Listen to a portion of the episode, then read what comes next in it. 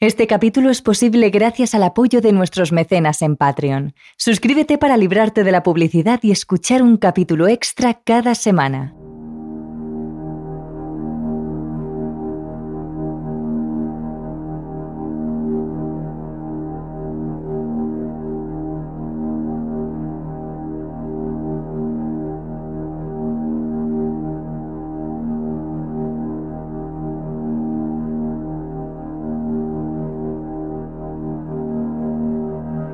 Hay un elemento cotidiano, uno que todos tenemos en casa, que despierta la curiosidad y el miedo a partes iguales. Se trata de uno de los objetos más cotidianos, uno que utilizamos cada día antes de salir, un espejo. Para algunos simplemente un objeto en el que mirarse, para otros mucho más. Un objeto fruto de mitos, un objeto capaz de atrapar las almas, un portal, una conexión entre otros mundos. Durante décadas ha sido uno de los objetos protagonistas en mitos y leyendas, y aún hoy sigue formando parte de costumbres y supersticiones. Hoy os contamos todos ellos con detalle y narramos algunas de las experiencias más aterradoras que las personas han vivido con espejos como protagonistas.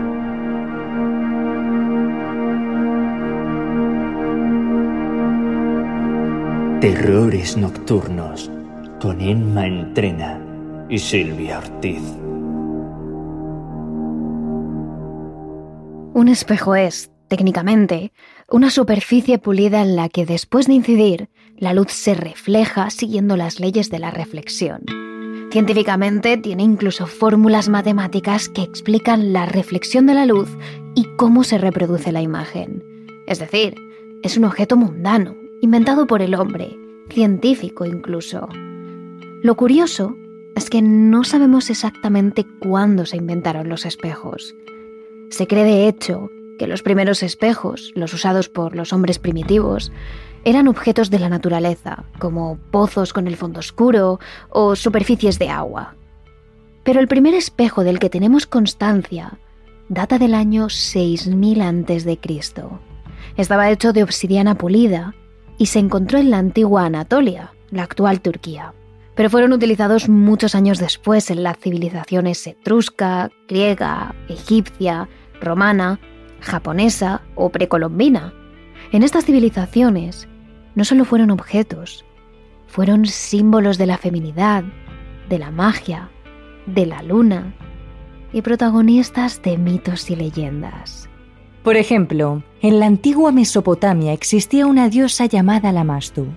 Su cometido era raptar a los bebés recién nacidos, mientras aún eran lactantes, cuando sus madres estaban dormidas. Después se bebía su sangre y se comía su carne. Además era la responsable de los abortos. Cuando tocaba exactamente siete veces el vientre de una mujer embarazada, automáticamente ésta perdía su hijo nonato y el único que podía parar los ataques de la Mastu era Pazuzu, su consorte. Y es por eso que los bebés recién nacidos y las madres llevaban siempre amuletos con la representación de este dios. El caso es que la Mastu se la representaba con tres objetos, un peine, un uso y un espejo, respectivamente los símbolos de la feminidad, el paso del tiempo y la magia. En la mitología griega hay decenas de historias sobre espejos. Una de las más conocidas es en la de Perseo. Utiliza un escudo a modo de espejo para matar a Medusa, sin que su mirada le petrifique. Otra es la de Narciso, un bellísimo joven incapaz de sentir amor por nadie. Se enamora de su propio reflejo. En el panteón azteca, al igual que en el mesopotámico, también hubo dioses relacionados con el espejo. Hubo uno, Tezcatlipoca, al que se conocía como el Señor del Espejo Humeante, uno de los dioses más antiguos de todo el panteón azteca y el que rige la hechicería y los encantamientos. Al Señor del Espejo Humeante se le dedicaban todos los fenómenos paranormales o parapsicológicos del México precolombino. De nuevo, el espejo relacionado con la magia. En el antiguo imperio japonés, el espejo era tan importante que un heredero emperador podía ser repudiado por su culpa.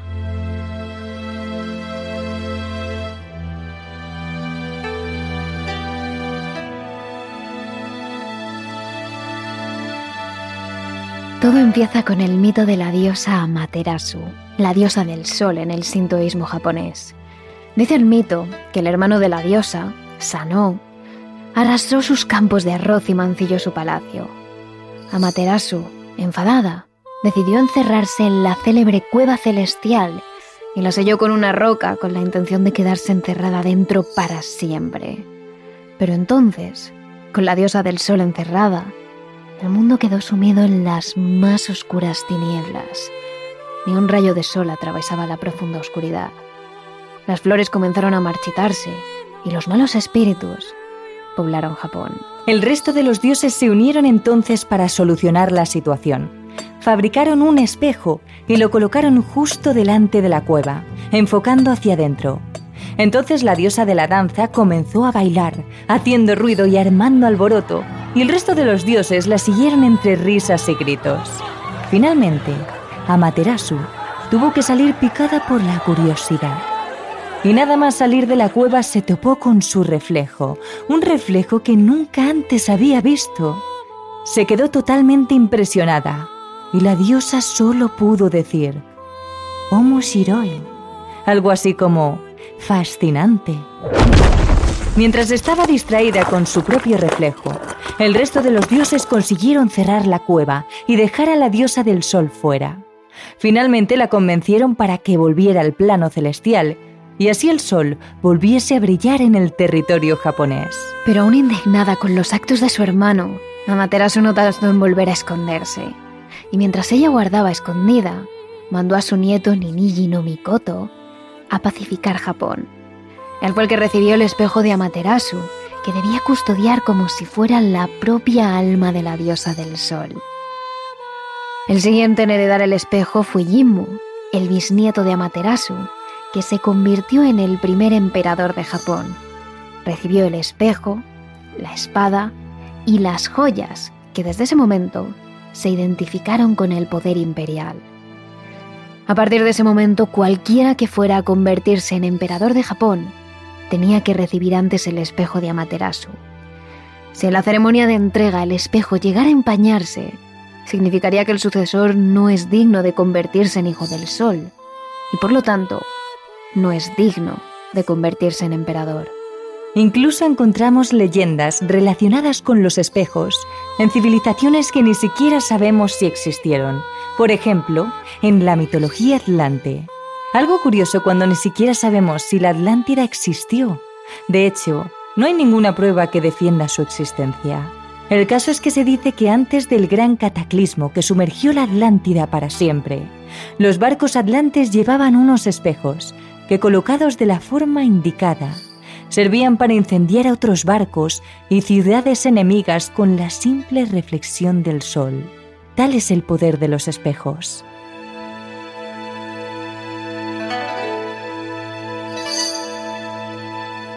Sin embargo, los mitos van mucho más allá de las civilizaciones arcaicas y desaparecidas. Hay supersticiones y leyendas sobre los espejos que se han mantenido hasta nuestros tiempos.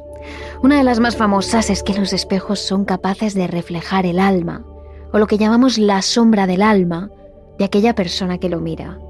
Son capaces de reflejar la verdadera naturaleza de la persona, pudiendo decir a través de su reflejo si su alma es buena si es mala o si tan siquiera tiene alma. De aquí surge el mito de que los vampiros o los demonios no se reflejan en el espejo. La ausencia del reflejo muestra su verdadera naturaleza, malévola, o en el peor de los casos, que ni siquiera tienen alma. De hecho, uno de los emperadores del antiguo imperio chino, Qin Shi Huang, el primer emperador de la dinastía Qin, en el año 25 después de Cristo, afirmó que sabía utilizar un espejo mágico. Él decía que su espejo le permitía ver las cualidades de cualquier persona que mirara en él, sus verdaderas intenciones, su naturaleza y su alma. Otra de las cosas que a día de hoy aún se cree es que los espejos son capaces de atrapar las almas de los difuntos. Son como una especie de imán para las almas que acaban de abandonar los cuerpos, para las almas de aquellas personas que acaban de morir. Es por ello que en muchas religiones y culturas se cubre los espejos cuando una persona acaba de fallecer. Lo hacían los ingleses en la época victoriana y lo importaron a Japón, Malasia o la India.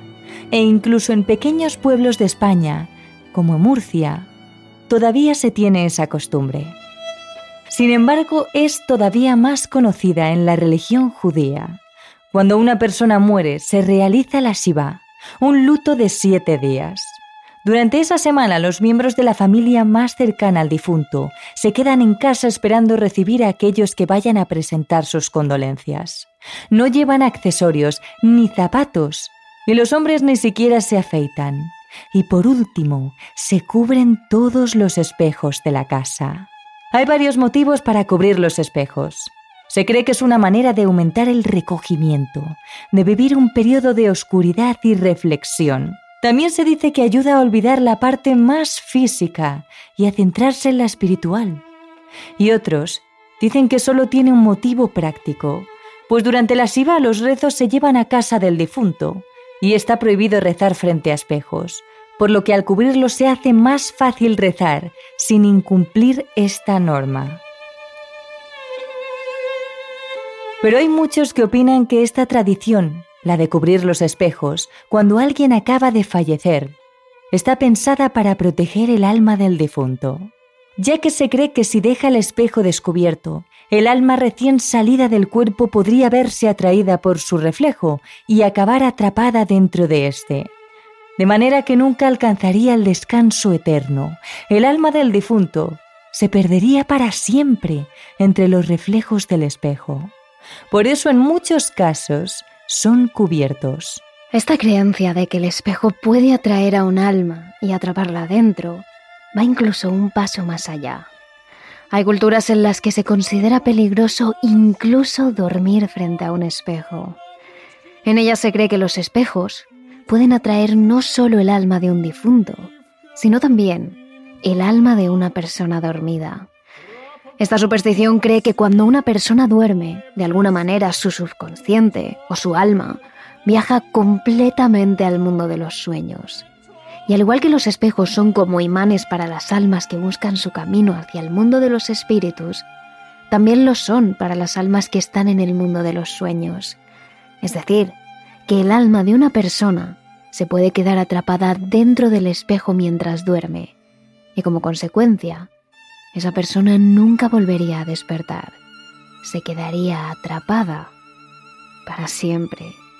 Es por eso que en muchas culturas se evitan los espejos en los dormitorios o directamente se tapan por la noche para evitar que alguien duerma frente a ellos. De hecho, en la antigua Roma ya creían en este mito. Los romanos creían que si rompías un espejo, se liberaban todas las almas que contenía todas las almas que el cristal había logrado atrapar, y eso te causaba siete años de mala suerte. Una superstición que, como veis, hemos continuado.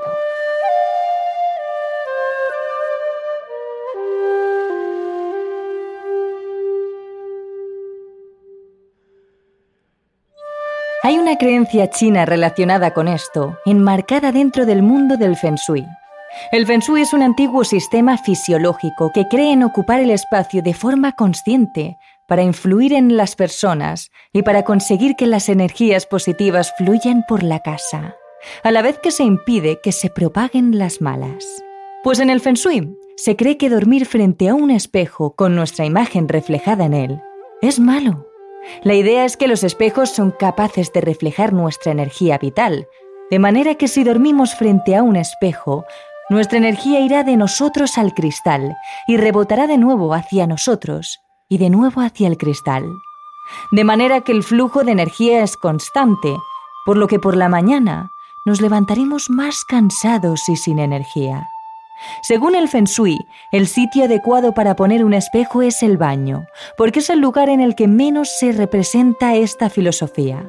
Eso sí, solo si lo ponemos en un lateral y nunca, nunca mirando a la puerta, porque entonces podría reflejar todas las malas energías, hacerlas rebotar y que se expandan por toda la casa. Es curioso, sin embargo, como en otras épocas y culturas, el espejo ha sido considerado un potente objeto místico, pero no malvado, sino todo lo contrario, un objeto capaz de repeler las malas energías. En la cultura oriental, los espejos estaban dotados de un potentísimo poder místico, ya que se consideraba que eran capaces de espantar a los malos espíritus, ya que un espejo es capaz de reflejar la fuerza y la energía positiva de un lugar, por lo que espanta las malas energías.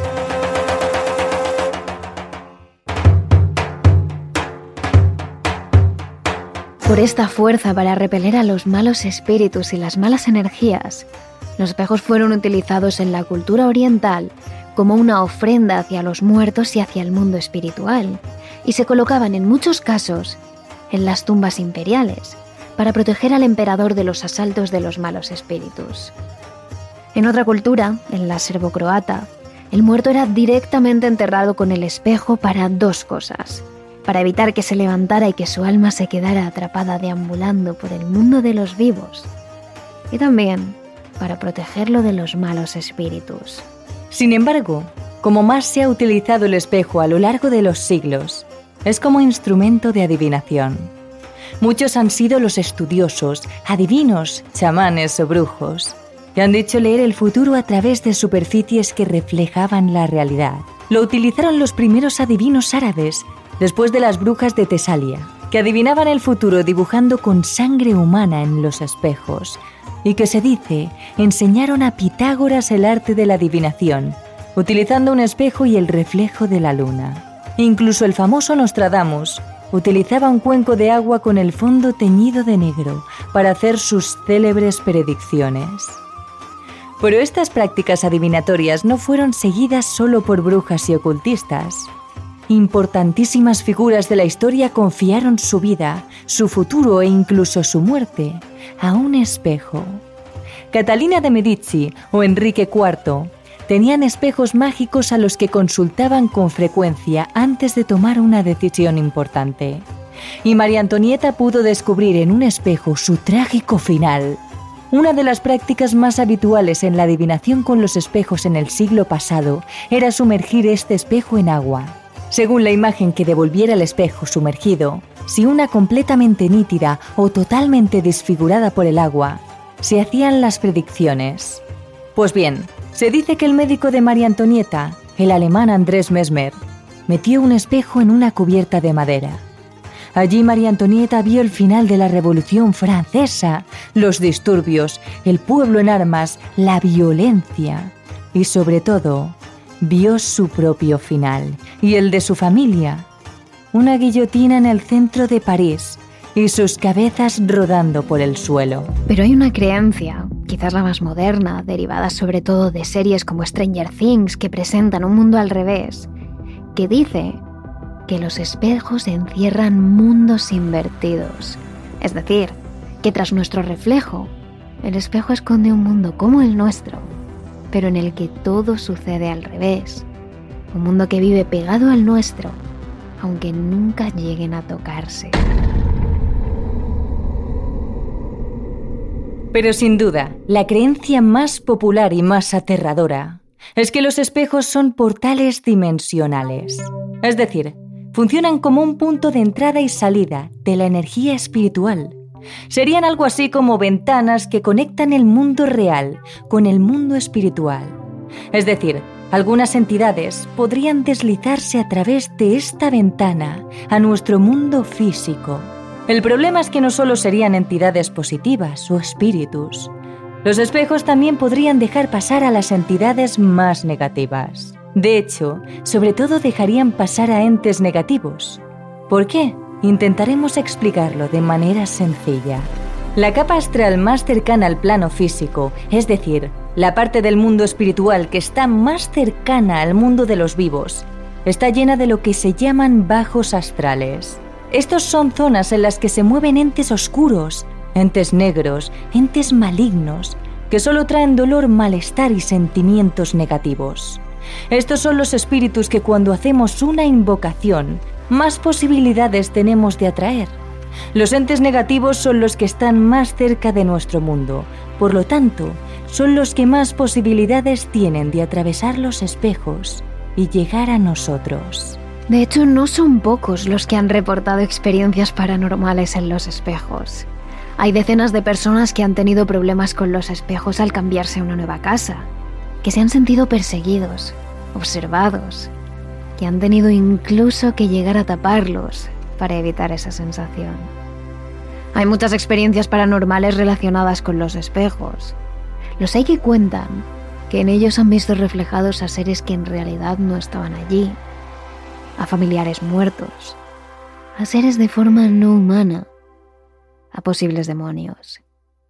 Pero sin duda, el fenómeno paranormal por excelencia en relación a los espejos es observar en ellos algo que realmente no está en la habitación, ya sea un rostro humano o directamente una entidad diabólica.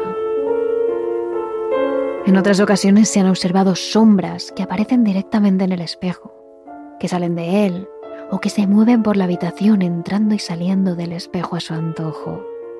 E incluso hay quien dice que a través de los espejos se pueden escuchar voces y sonidos extraños, incluso oler a podrido. Todas señales de actividad poltergeist.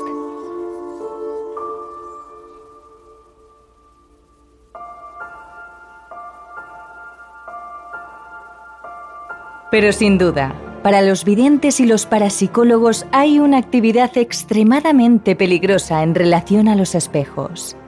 Pararse delante de ellos en total oscuridad. La mayoría de las personas con sensibilidad para el mundo paranormal aseguran que si te pones de noche en una habitación totalmente oscuras delante de un espejo y te iluminas tan solo con una o dos velas, podrás ver algo más allá. Debes centrarte primero en tu reflejo en el espejo y en las dos velas que iluminan tu imagen.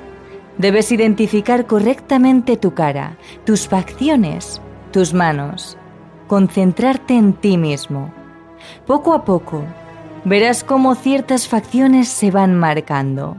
Al principio no mucho, después más y más, hasta que la persona deje de reconocer el reflejo que ve delante del espejo.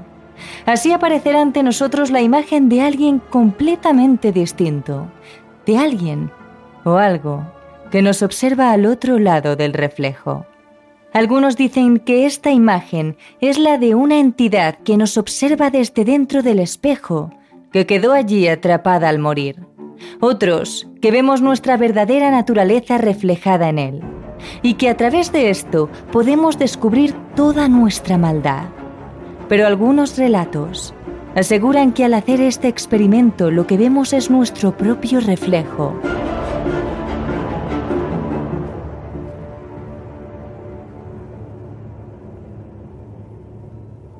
Pero con muchos años más.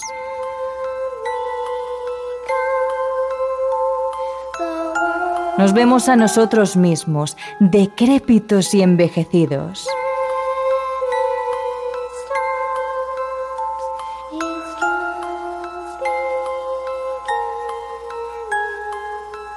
vemos el mismísimo futuro.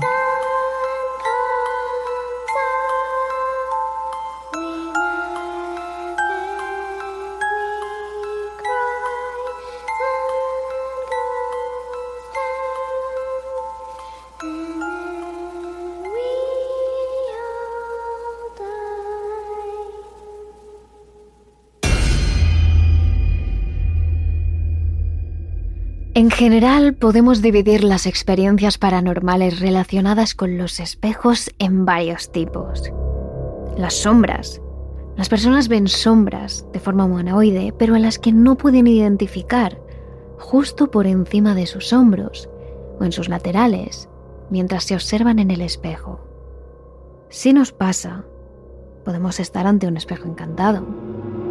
Después están las nieblas, que son parecidas a las sombras, pero que pueden entrar y salir de los espejos a su antojo y que hacen que la persona que mira al espejo experimente una sensación de ira, de rabia y sobre todo de profunda tristeza. Y por último, están las caras, esas caras que vemos reflejadas en el espejo y que desgraciadamente no son nuestras, ni de nadie que se encuentre en la habitación. Son de aquellos entes que nos observan al otro lado. Si con todo lo que os acabamos de contar, todavía pensáis que el tema de los espejos no son más que invenciones, cuentos y leyendas, os traemos historias de algunas personas que ponen los pelos de punta. Gente que vio reflejado perfectamente figuras en el espejo, experiencias reales que ninguno de los protagonistas de estas historias olvidarán nunca.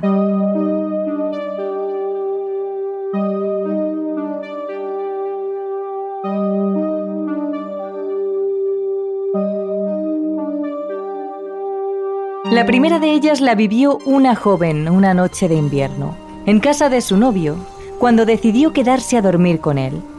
En la amplia habitación que tenía una cama de matrimonio, en uno de los lados de la pared se ubicaba un armario empotrado, cuyas puertas correderas estaban totalmente cubiertas por espejos. Eran tres, amplios, grandes espejos que llegaban desde el suelo hasta el propio techo de la habitación. Como de costumbre, la pareja se fue a dormir tras haber estado leyendo un rato en la cama y revisando notificaciones en el móvil. Esa noche estaban especialmente cansados y tanto él como ella tardaron muy poco en caer rendidos. En plena noche, el sonido de unos pasos despertó a la chica. Eran unos pasos que sonaban muy poco, pero podía escuchar perfectamente a que aquella persona estaba caminando por la habitación. La joven, todavía medio dormida, abrió los ojos y vio cómo su novio estaba de pie a los pies de la cama. Todo esto lo estaba viendo reflejado en el espejo, en el que se podía ver toda la habitación. La chica, incorporándose lentamente sin dejar de mirar la silueta de su chico, le preguntó qué hacía ahí. Tss, tss, vete a dormir ya. ¿Qué haces ahí parado?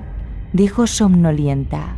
En el momento en el que ella estaba llamando a su pareja, al otro lado de la cama, sintió movimiento.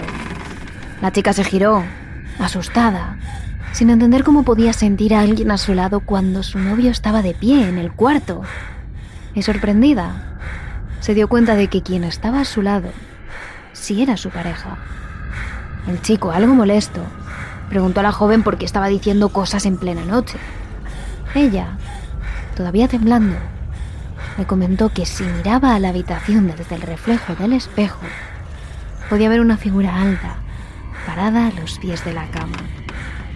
El joven se incorporó para comprobarlo y totalmente horrorizado, se dio cuenta de que él también podía ver claramente a ese hombre que los observaba a través del espejo.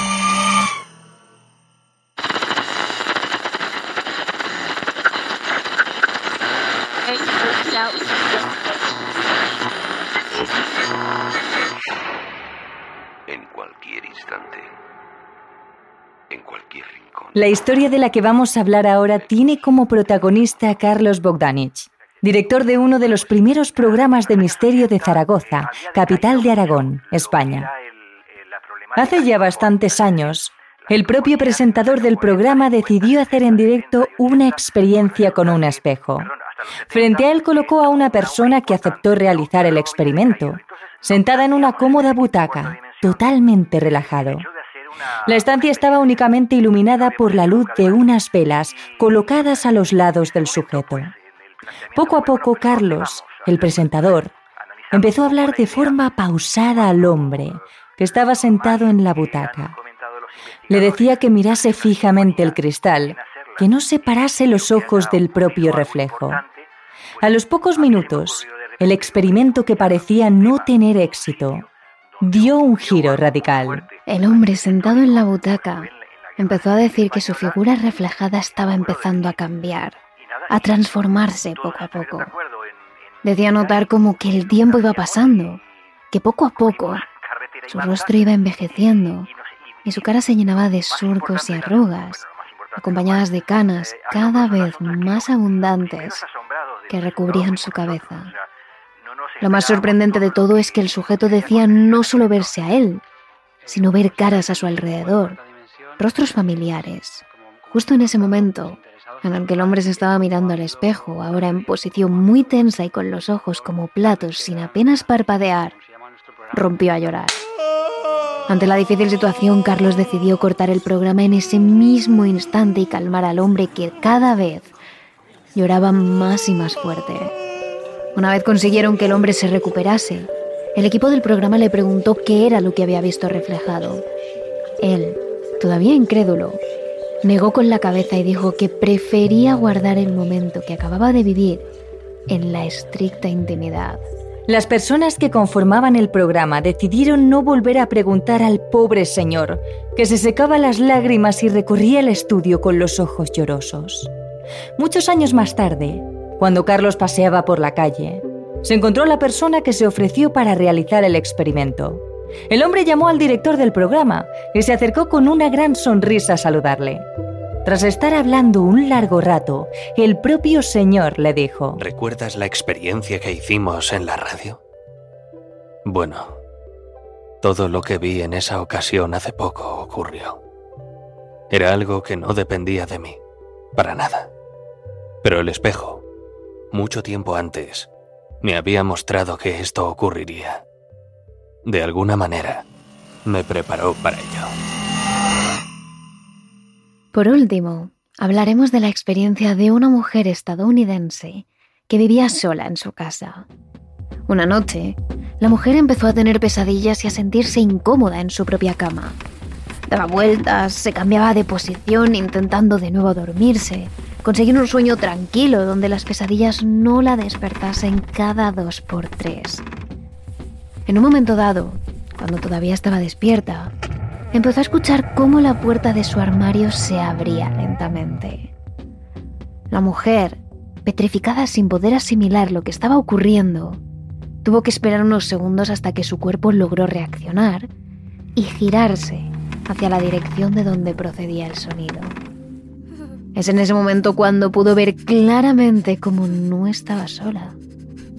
Ella misma lo contó en una entrevista que fue emitida en el programa Noches Paranormales de Dickies. Había una sombra que llegaba del suelo al techo. Era oscura, más oscura que la habitación. En ese momento, la mujer gritó desesperadamente y justo en el instante en el que se incorporó, sobresaltada, el espejo estalló. Hizo un movimiento fluido como una ráfaga de aire. Salió disparada de mi armario directa al pasillo. El espejo al otro lado de la cama se hizo añicos. Y los cristales llegaron hasta el otro lado del dormitorio. Inmediatamente saltó de la cama, sin saber si huir hacia donde había ido la figura, su única vía de escape, o quedarse en el cuarto, a oscuras y con el suelo lleno de cristales. Finalmente decidió salir de la casa. Esa noche apenas durmió. A día de hoy no sabe lo que sucedió con exactitud en ese momento, pero aquello que cruzó su habitación, de algún modo, afectó al espejo, lo partió en mil pedazos. Un espejo grande y grueso. Y sabía que había algo allí. No sabía lo que era, pero había algo. Estoy seguro. Y es que, como hemos comentado en el capítulo, en ocasiones los espejos pueden ser utilizados por demonios y otros espíritus como puerta de entrada a nuestras casas, como contacto directo con nosotros mismos.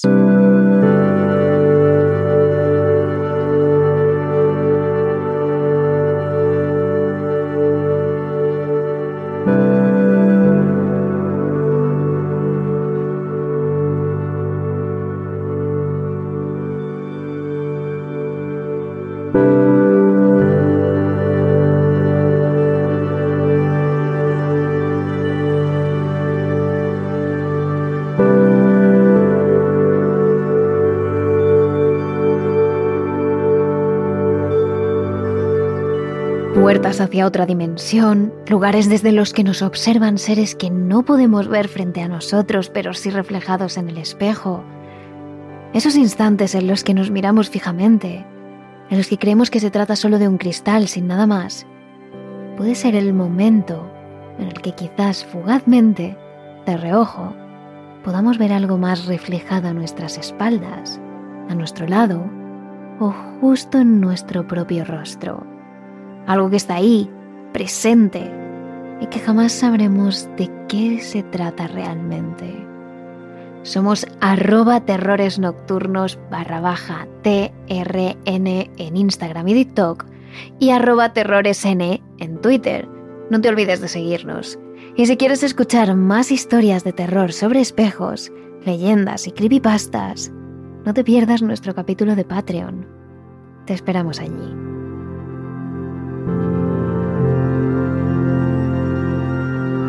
Terrores Nocturnos, realizado por David Fernández Marcos.